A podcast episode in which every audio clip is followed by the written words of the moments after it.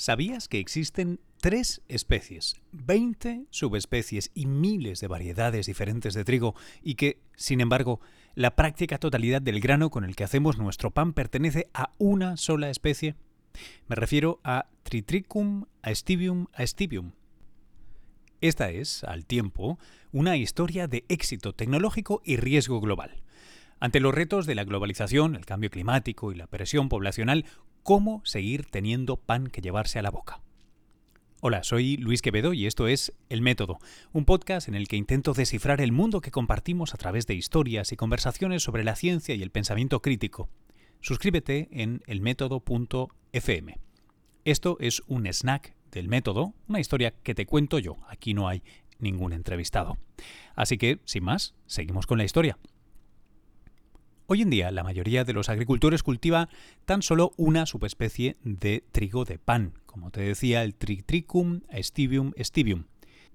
El ancestro de esta especie apareció hace más de 10.000 años en el creciente fértil, el área que ahora ocupan Siria, Turquía, Irán e Irak.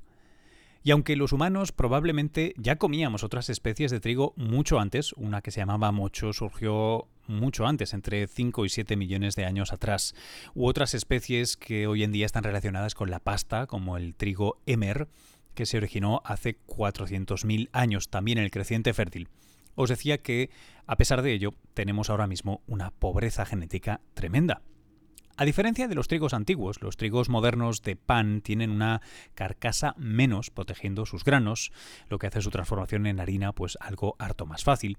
Es más, eh, con la revolución verde de la mitad del siglo XX, esto de algún modo entronizó, hizo que esta variedad de trigo más corto y más rígido que pues eh, lograba evitar que se doblara y cayera al suelo si era por ejemplo colonizado por hongos, bueno pues eh, llegara a la cumbre. Como resultado, el trigo de pan moderno produce hasta tres veces más grano que las especies antiguas, eso sí, es solo una especie.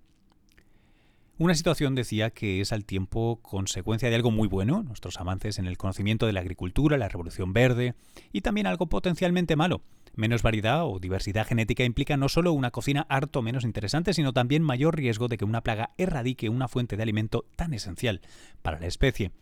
Algo así, por cierto, ya ha sucedido. Por ejemplo, con la banana. En los años 50 del siglo pasado, la enfermedad de Panamá, un hongo, eh, puso en jaque los cultivos de banana Gros Michel, la más popular y extendida en el mundo. Los agricultores de entonces eh, tuvieron que sustituirla por una variedad inmune al hongo. Bastante menos sabrosa, por cierto, pero capaz de sobrevivir a los viajes en barco. Se llamaba la Cavendish. Y bueno, podéis imaginar qué le está sucediendo ahora mismo, 50 años después, a esta variedad. Una variedad de la que cultivamos 55 millones de toneladas al año, que representa casi la mitad de todas las bananas plantadas en el planeta. Bueno, pues lo que le pasa es que está en jaque por el mismo hongo que mientras nosotros nos dedicábamos a optimizar una nueva variedad resistente a este, bueno, pues este se dedicaba a adaptarse a la nueva variedad. Esto pone en juego el trabajo, el alimento y el modo de vida de muchísimas personas, además de la facilidad con la que eh, ahora mismo en mercados de Europa o Estados Unidos podemos comprar bananas a precios de risa. Pero vuelvo al trigo. En un artículo publicado en la revista Trends in Plant Science del grupo Cell, Frederick Longen y Tobias Worsham, ambos de la Universidad de Hohenheim, en Alemania, plantean cómo tal vez los intereses más exóticos de algunos consumidores actuales pueden ser un aliado para recuperar variedades olvidadas de trigos y otros granos. Por supuesto, algunos granos antiguos, como la quinoa o el mijo, ya se han generalizado hasta cierto punto, pero los autores argumentan que ha llegado el momento de una mayor diversidad también en nuestras barras de pan del supermercado.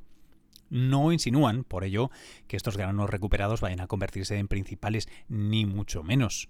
Sin embargo, algunas de sus ventajas, como el sabor distinto del Einkorn, por ejemplo, o la escanda, o precisamente los niveles particularmente altos en carotenoides de esta última pueden labrarles un nicho en el mercado. Además, algunas de estas especies podrían ser fáciles de digerir para personas con alta sensibilidad al gluten, los celíacos, según Mark Sorrells, un genetista de plantas en el Colegio de Agricultura y Ciencias Biológicas de la Universidad de Cornell en Nueva York. El trigo Emmer tiene menos gluten que el trigo de pan eh, habitual y la escanda aún menos que el Emmer. También hay motivos globales y climáticos. Los autores dicen que aumentar la diversidad del trigo podría aumentar sus posibilidades ante futuros cambios climáticos o la aparición de nuevas plagas, algo que seguro llegará. Si además tenemos en cuenta que la población humana va encaminada a los 9.000 millones de personas o más, nos va a hacer falta poder cultivar trigo en zonas donde hoy día pues es imposible. El reto ahora mismo es su precio. Como cualquiera que haya lidiado con la sección de delicatessen del supermercado sabrá, los panes exóticos salen muy, muy caros. Pero no todo está perdido. Es cuestión, argumentan los autores, de reintroducir las especies adecuadas del modo adecuado para que productores y consumidores colaboren. El caso de la espelta es eh, ilustrador. Veréis, era un grano muy popular en Alemania hasta que llegó el siglo XX, cuando fue sustituida casi totalmente por el actual trigo, el trigo de pan. Luego resurgió en la década de los 70 de la mano del movimiento orgánico, cuando unos pocos eh, nuevos panaderos y nuevos molineros decidieron volver a familiarizarse con un cultivo tradicional. Hoy en día, el mercado para este grano es de mil millones de euros anuales en Alemania y alrededores y crece a un ritmo del 5% anual.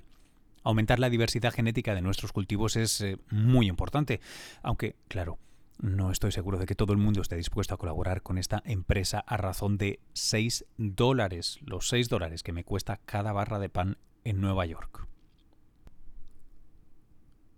En las notas del podcast encontrarás un enlace al artículo original en Trends in Plant Sciences.